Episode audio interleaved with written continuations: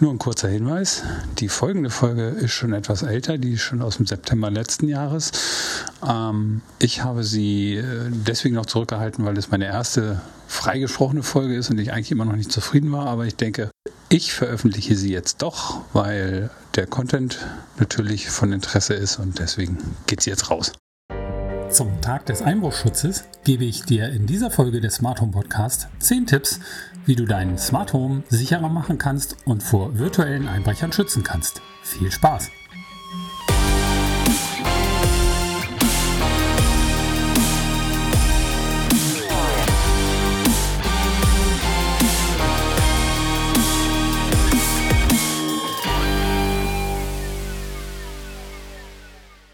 Hallo und herzlich willkommen zu dieser Folge des Smart Home Podcast. Ich bin Holger Jurkert und begrüße dich herzlich zu dieser Folge. Wir hatten in der letzten Woche den Tag des Einbruchschutzes. Dabei gab es viele Tipps und Tricks, wie du dein Zuhause vor Einbrechern schützen kannst.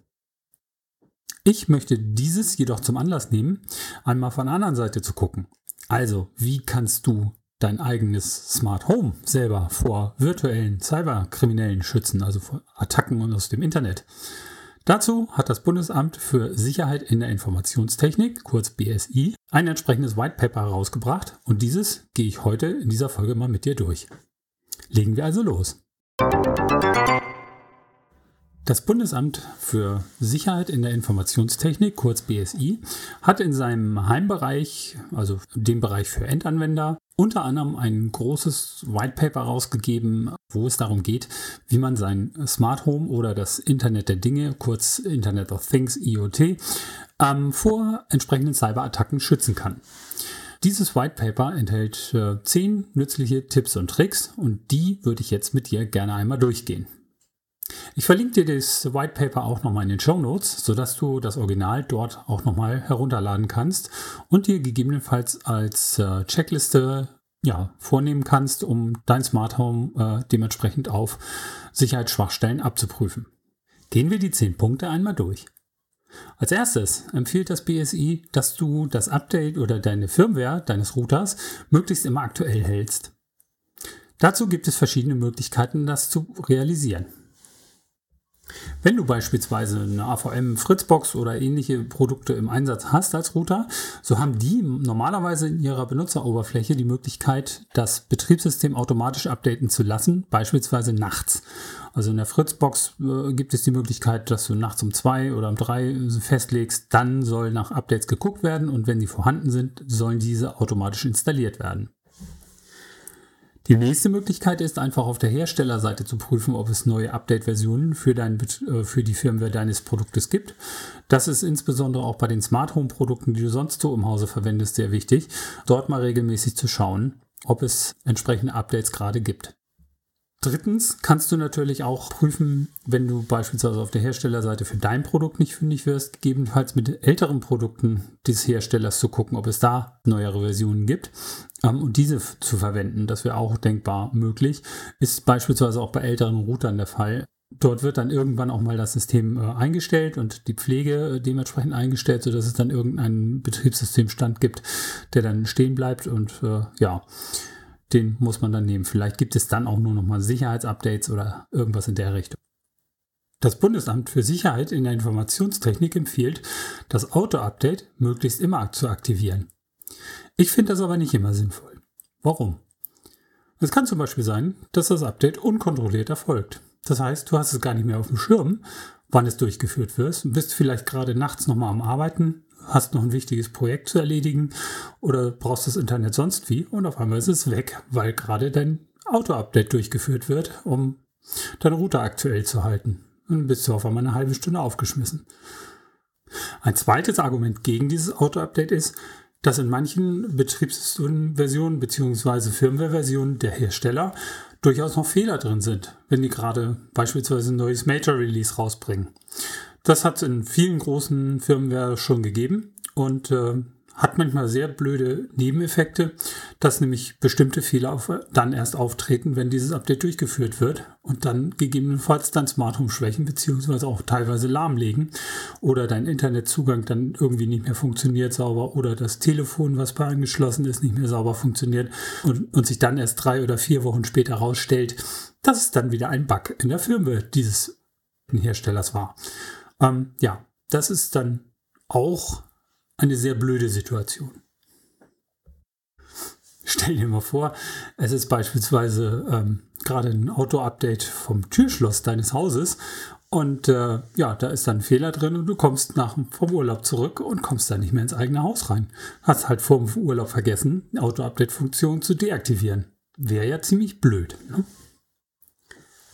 Wie kannst du es nun alternativ machen? Ich persönlich mache es so, dass ich mir eine Checkliste baue beziehungsweise ich habe sie mir gebaut. Dort sind alle meine Smart Home Komponenten beziehungsweise alle meine Internetkomponenten oder Computerkomponenten, die ich hier im Hause verwende, entsprechend notiert. Dort habe ich auch vermerkt, welches aktuelle Betriebssystem dort verwendet wird, sodass ich dann nur noch auf die Herstellerseite gehen muss. Das habe ich dann auch gleich verlinkt, die entsprechende Seite, und gucken muss, gibt es dort eine neue Version und lade sie herunter. Dann kann ich gezielt diese einzelnen Komponenten entsprechend updaten und bin damit für alle Komponenten auf dem neuesten Stand. Dieser Weg ist für mich deutlich besser, da ich gezielt meine Updates durchführe und weiß, wann ich sie durchführe und zum anderen ich auch nochmal prüfen kann, ob es äh, Fehler in diesen Updates gibt oder eben nicht. Kommen wir nun zum zweiten Punkt. Thema Standardpasswörter. Wenn du eine neue Komponente kaufst für dein Smart Home, beispielsweise einen neuen Router oder beispielsweise eine neue Zentrale oder was auch immer, dann wird die üblicherweise mit einem Standardpasswort ausgeliefert. Das könnte beispielsweise zweimal der Benutzername Admin und das Passwort Admin sein oder irgendwas, was beispielsweise auf dem Typenschild hinten auf deinem Gerät aufgeklebt ist. Das brauchst du auch, damit du dich das erste Mal auf diesem Gerät anmelden kannst und die Benutzeroberfläche dieses Gerätes nutzen kannst. Alles gut. Nun solltest du aber als erstes dieses Passwort einmal ändern. Oder auch den Benutzer ändern. Warum? Üblicherweise oder häufig ist es so, dass die Komponenten vom Internet aus erreichbar sind. Das heißt, ein Angreifer könnte deinen Router erstmal herausfinden, welcher Router es ist, weil unter bestimmten Umständen auch die Informationen über den Hersteller oder das Gerät ähm, im Internet verbreitet werden, wenn darauf zugegriffen wird. Und man kann dann dementsprechend, wenn man die Bedienungsanleitung kennt, auch sehr schnell herausfinden, was das Standardpasswort ist. Insofern dieses möglichst sofort ändern. Was ist denn jetzt ein vernünftiges Passwort? Das einfachste ist, du denkst dir einen Satz aus und nimmst von jedem Wort den Anfangsbuchstaben. Also ein Beispiel. Der Smart Home Podcast ist der beste Podcast der Welt. Also D von der, S von Smart, H von Home, P von Podcast, I von ist, D von der, B von Beste, P von Podcast, D von der, W von Welt und Ausrufezeichen. Das wäre ein Passwort, was beispielsweise elf Zeichen lang ist und lautet DSHPIDBPDW Ausrufezeichen. Also kryptisch genug. Du kannst ihn dir aber immer noch mit dem Satz merken, der Smart Home Podcast ist der beste Podcast der Welt und kommst sehr schnell wieder auf das Passwort zurück. Alternativ gibt es natürlich auch die, heutzutage die Möglichkeit mit Apps wie beispielsweise Passwort, Passwort Safe oder One Password, dir eigene kryptische Passwörter generieren zu lassen. Das ist manchmal aber ein bisschen tricky, weil ähm, Häufig werden dort Zeichen generiert, die manche Geräte dann nicht akzeptieren. Ähm, da kann es dann auch zu Schwierigkeiten kommen. Du musst es dann auch händisch ändern. Musst du mal ausprobieren, was für dich da der beste Weg ist. Denke dir auch auf jeden Fall für jedes Gerät ein individuelles Passwort aus. Damit, wenn dein Passwort bekannt geworden ist oder irgendwie erhasht worden ist, ähm, zumindest nur ein Passwort weg ist und nur ein Gerät gekapert werden kann und nicht gleich alle Geräte mit demselben Passwort geknackt werden können. Insbesondere bei Cloud-Diensten, an denen du dich dann meistens authentifizierst durch Benutzername und einem Passwort, solltest du auch möglichst unterschiedliche E-Mail-Adressen als Account verwenden. Also für iCloud eine andere E-Mail-Adresse als beispielsweise für Google. Warum? Wenn einer dieser Cloud-Dienste dementsprechend kompromittiert ist, und wir hören es ja jetzt häufiger, dass beispielsweise Facebook-Accounts hashed worden sind oder teilweise Yahoo war äh, der große Skandal, wo Millionen von Benutzernamen und Passwörter gestohlen wurden, ähm, dann würde natürlich ein entsprechender Angreifer auch versuchen, diese Daten, die er dann erbeutet hat, auch für andere Accounts zu verwenden für die Anmeldung. Deswegen auf jeden Fall darauf versuchen, ähm, dir auch möglichst unterschiedliche E-Mail-Adressen für die unterschiedlichen Accounts zu generieren. Das kannst du ja machen bei deinem E-Mail-Provider, wenn du beispielsweise eine Webseite sowieso irgendwo gehostet hast oder einen E-Mail-Account hast, dass du dann Unteradressen bauen kannst. Meistens kann man, hat man ja 200, 300 E-Mail-Adressen dann teilweise frei, ähm, die man auch nutzen kann als Alias-Adressen. Ähm, sodass du dir da dann einfach Alias-Adressen baust und dann dementsprechend äh, für jedes Gerät oder jeden ähm, unterschiedlichen Dienst dann eine eigene E-Mail-Adresse nimmst. Der dritte Punkt ist die zentrale Firewall- und Router-Sicherheit. Hier geht es darum, dass du genau festlegen musst, welche Verbindungen werden aus deinem Heimnetz ins Internet benötigt und auch umgekehrt, welche Verbindungen müssen vom Internet unbedingt in dein Heimnetz geöffnet sein. Und dass du dann alle anderen Verbindungen, die du nicht brauchst, oder auch alle anderen Services und Dienste, die auf deinem Router oder deiner Firewall bereitstehen, möglichst deaktivierst. Das heißt, du deaktivierst alle nicht benötigten Funktionen Du deaktivierst möglichst auch den Fernzugang, wenn du ihn wirklich nicht brauchst oder gegebenenfalls anders realisieren kannst. Und wenn er nötig ist, dann auf jeden Fall nur verschlüsselt via HTTPS oder VPN-Verbindung. Dann die Firewall möglichst aktiv auf jeden Fall zu halten und möglichst restriktiv zu verwenden. Das heißt, du musst da auf jeden Fall darauf achten, dass du die Firewall wirklich nur die Ports öffnest, die du wirklich brauchst. Auf jeden Fall muss dann auch noch die WLAN-Verschlüsselung aktiviert werden und die möglichst als WPA2, was ja der aktuelle Standard ist, oder wie du ja neulich von meinem mir auch im Newsletter erfahren hast, WPA2 mittlerweile ja auch schon gehackt wurde, ähm, wenn dein aktueller Router das unterstützt, von einer Firma her sogar WPA3 aktivieren. Der vierte Punkt ist die verschlüsselte Kommunikation. Die Geräte untereinander oder ins Internet sollten auf jeden Fall nur möglichst mit HTTPS oder TLS kommunizieren oder nutzen das proprietäre Internetprotokoll des entsprechenden Herstellers beziehungsweise das Protokoll übers WLAN oder Wi-Fi oder wie auch immer die Geräte miteinander kommunizieren und achte möglichst darauf, dass dort eine Verschlüsselung eingesetzt wird, möglichst auch mit AES oder ähnlichen aktuellen Verschlüsselungsstandards. Als fünftes beschränke das Netzwerk auf lokale Nutzung. Was heißt das? Den Zugriff ins Internet solltest du nur dann gewähren, wenn es wirklich dringend erforderlich ist. Also sprich ja nur die Verbindungen rauslassen, die du wirklich brauchst. Normalerweise ist es so, dass ähm, IoT-Geräte, also Internet of Things oder deine Smart Home-Geräte, eigentlich gar keine Verbindung ins Internet benötigen. Nur dann, wenn sie mit einer Cloud sprechen. Das musst du genau abschätzen. Aber ähm, viele Geräte, entweder brauchst du die Funktion gar nicht oder sie müssen einfach gar nicht ins Internet. Deswegen versuche da die ausgehenden Verbindungen möglichst zu deaktivieren und eingehende erst recht nicht. Des Weiteren solltest du an dieser Stelle auch Ultra Plug and Play deaktivieren. Was ist das denn? Ultra Plug and Play ist eine Funktion am Router, die dafür sorgt, dass sich neue Geräte problemlos mit deinem Router verbinden können und eine ausgehende Verbindung ins Internet selbstständig einrichten können. Das heißt, du verlierst ein bisschen die Kontrolle auch darüber, welche Verbindungen rausgehen und welche nicht. Deswegen deaktiviere diese Funktion am besten oder gestatte sie nur den Geräten, wo du weißt, dass sie sie benötigen. Wie zum Beispiel manche Videodienste oder Videostreamboxen oder solche Dinge.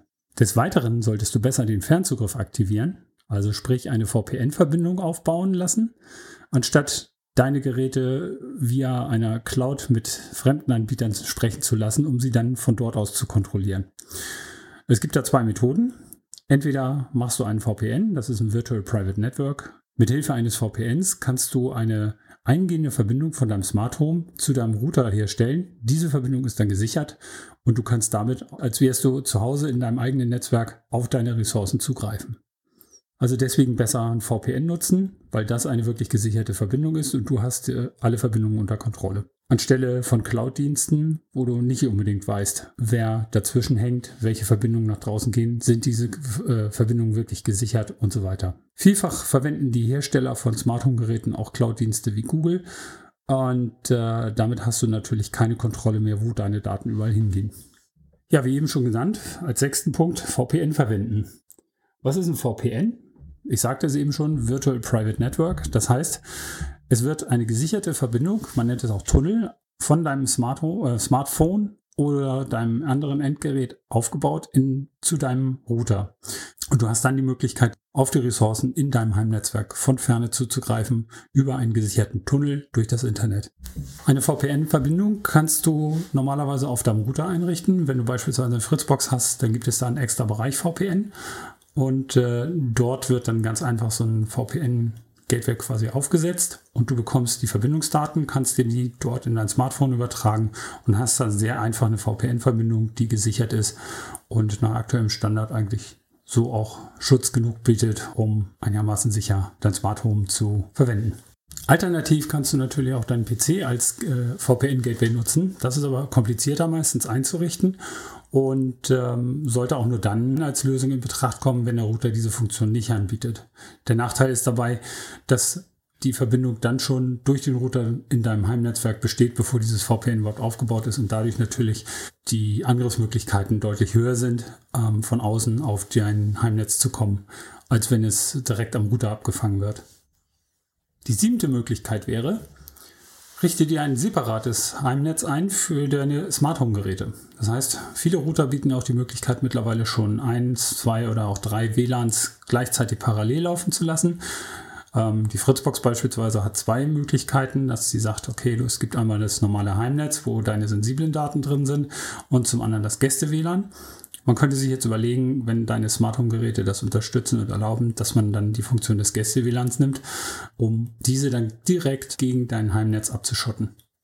Das musst du aber selber entscheiden. Gegebenenfalls musst du hier auch deutlich mehr planerischen Aufwand betreiben. Ähm, gegebenenfalls haben nicht alle Komponenten, die du verwendest, ähm, WLAN und müssen dann ins Netzwerk. Da musst du an deinem Switch gegebenenfalls ein zweites Netzwerk aufziehen. Das ist dann planerisch deutlich äh, aufwendiger, aber es ist durchaus eine sichere Möglichkeit, dein Heimnetz dementsprechend vor Angriffen zu schützen. Dann nochmal ein eigener Tipp. Ähm, wähle auf jeden Fall für deine Netzwerke kryptische Namen. Also die SSID deines äh, Netzwerkes wähle kryptisch, sprich mit irgendwelchen Namen, die keine Rückschlüsse auf die Hersteller deiner Hardware oder deiner Infrastruktur zu äh, rückschließen lassen. Damit erreichst du jedenfalls mehr Sicherheit, um es Angreifern schwerer zu machen, auf deine Hardware rückzuschließen. Wenn er jetzt gleich stehen würde, Fritzbox 9790 oder was auch immer, dann äh, braucht man im Prinzip im Internet nur nachgucken, findet die Bedienungsanleitung und weiß zumindest schon mal die Standardpassworte von diesen Routern. Und gegebenenfalls kann man dort auch wesentlich genauer gucken, wie sind diese Router vielleicht angreifbar oder, oder, oder. Also bitte achte bei deinen Namen darauf, dass sie möglichst nicht auf deine Identität oder die Hardware, die du verwendest, Rückschlüsse bieten. Als achtes, mach dir Gedanken über die Privatsphäre. Überlege dir, welche Daten werden in irgendwelchen Clouds gespeichert und warum werden sie das? Wo werden diese Daten gespeichert? Und überleg dir, dass du dir für jede Cloud, die du verwendest, also viele Smart Home Hersteller haben ja ihre eigenen Cloud-Dienste, dass du dort einen eigenen Account anlegst. Warum? Wenn bei einem Cloud-Dienstleister deine Account-Daten entwendet werden, was ja auch schon öfter vorgekommen ist, dann sind zumindest deine anderen Cloud-Dienste noch geschützt, weil das Passwort nicht identisch ist oder der Username. Deswegen Richte dir am besten für jeden Cloud-Dienst, den du verwendest, eine eigene E-Mail-Adresse bei deinem Provider ein und äh, gib dann als Accountnamen nur diese E-Mail-Adresse raus. Dadurch hast du auch mehr die Möglichkeit, dass diese E-Mail-Adressen, wenn sie dann zum Beispiel für Spam-Zwecke verwendet werden, einfach gelöscht werden können und du richtest nur für diesen einen Dienst eine neue E-Mail ein. Das wäre ein von mir wirklich Herzenstipp, der sich schon häufiger bewährt hat. An neunter Stelle kommt die physikalische Sicherheit. Achte darauf, dass USB- oder Netzwerkports möglichst nicht von außen direkt zugänglich sind. Also, dass ein potenzieller anderer Fremder von außen deine Netzwerkkamera beispielsweise einfach abziehen kann und dann dementsprechend sein Notebook oder sein, sein Smartphone oder sonst was daran hängen kann. Wenn Netzwerk von außen, dann unbedingt ein separates Netzwerk, welches gesichert ist, verwenden. Das heißt, richte dir entweder, wenn du das WLAN verwendest, ein eigenes WLAN für deine Außenkameras ein oder wenn es ein physikalisches Netzwerk ist, musst du bitte daran denken, dir einen eigenen Switch dafür äh, anzuschaffen, mit dem du gegebenenfalls segmentieren kannst oder ähm, vielleicht ist sogar ein ähm, WLAN eine Alternative. WLAN ist eine Funktion, womit du Netze ähm, logisch trennen kannst. Da kriegt jedes Netz eine eigene Nummer und wird dann dementsprechend am Router eingestellt, welche Geräte auf diesem Netz zugreifen können. Wenn dann äh, Router oder dein Switch das kann, ähm, würde ich diese Funktion auf jeden Fall für die Außengeräte nutzen und dort eine Segmentierung vornehmen. Alternativ kannst du natürlich auch deine Firewall verwenden oder wie gesagt, du hast einen Smart Switch, um äh, solche Segmentierung oder entsprechenden äh, Ports freizugeben oder zu sperren. Auf der Firewall kannst du dann natürlich direkt einstellen, ähm, welche Geräte mit welchen anderen Geräten sprechen dürfen oder Verbindungen ins Internet aufbauen dürfen. Des Weiteren solltest du auf den äh, verwendeten Ports feste MAC-Adressen hinterlegen. Das heißt, du kannst auch an deinem Router selber sagen, nur diese MAC-Adressen dürfen auf dein Netzwerk zugreifen. Eine MAC-Adresse ist eine feste Adresse, die man zwar ändern kann, die aber vom Hersteller serienmäßig vorgegeben ist. Ähm, die besteht aus, äh, ich glaube, sechs Bytes. Diese MAC-Adresse ähm, enthält ein Herstellerkürzel und dementsprechend quasi eine, eine fortlaufende Nummer eines Produktes. Und damit äh, ist eindeutig dein Gerät gekennzeichnet, was mit irgendeinem anderen Gerät kommunizieren will. Und wenn du an deinem Router festlegst, dass nur deine bekannten MAC-Adressen in deinem Netzwerk vorhanden sein dürfen, dann kann der Router gegebenenfalls die anderen auch dementsprechend blocken. Da muss auf jeden Fall der Angreifer in der Lage sein, die vorhandenen MAC-Adressen zu kennen und damit hast du auch automatisch noch ein bisschen mehr Sicherheit in dein Netzwerk eingebaut. Wenn möglich, solltest du auch eine Authentifizierung in dein Netzwerk einbauen oder in deine Netzwerkkomponenten einbauen. Dafür gibt es extra ein Netzwerkprotokoll, um Geräten zu erlauben, sich nur mit bestimmten Anmeldedaten am Netzwerk anzumelden und dadurch eine Freigabe zu erhalten. Wenn das dein Router unterstützt, versuche möglichst das auch in deine Komponenten mit einzubauen. Damit erreichst du auch noch einen Punkt mehr Sicherheit. All diese Sachen sind natürlich einzeln gesehen immer noch angreifbar, aber zusammen bilden sie doch schon einen recht wirkungsvollen Schutz und du solltest möglichst sehen, dass du viele von diesen Tipps übernehmen kannst und umsetzen kannst. Und dabei kommen wir natürlich jetzt schon zum zehnten Punkt und das ist die Abwägung zwischen Sicherheit und Komfort. Was meine ich damit? Du musst für dich entscheiden, welche Sicherheitsaspekte du in dein Netzwerk einbaust. Häufiger ist es dann aber auch so, dass du dadurch Komfort verlierst. Beispielsweise, wenn Smart Home Komponenten dir neue Features oder erweiterte Features über einen Cloud-Dienst anbieten und du sagst aber, du willst diesen Cloud-Dienst nicht nutzen, dann verlierst du automatisch diese Features, ähm, hast aber dafür einen Sicherheitsgewinn. Du musst für dich genau entscheiden, was machst du, was machst du nicht. So, das war's für diese Folge. Ich würde mich freuen, wenn du mir im Gegenzug dafür bei iTunes eine Bewertung da lässt.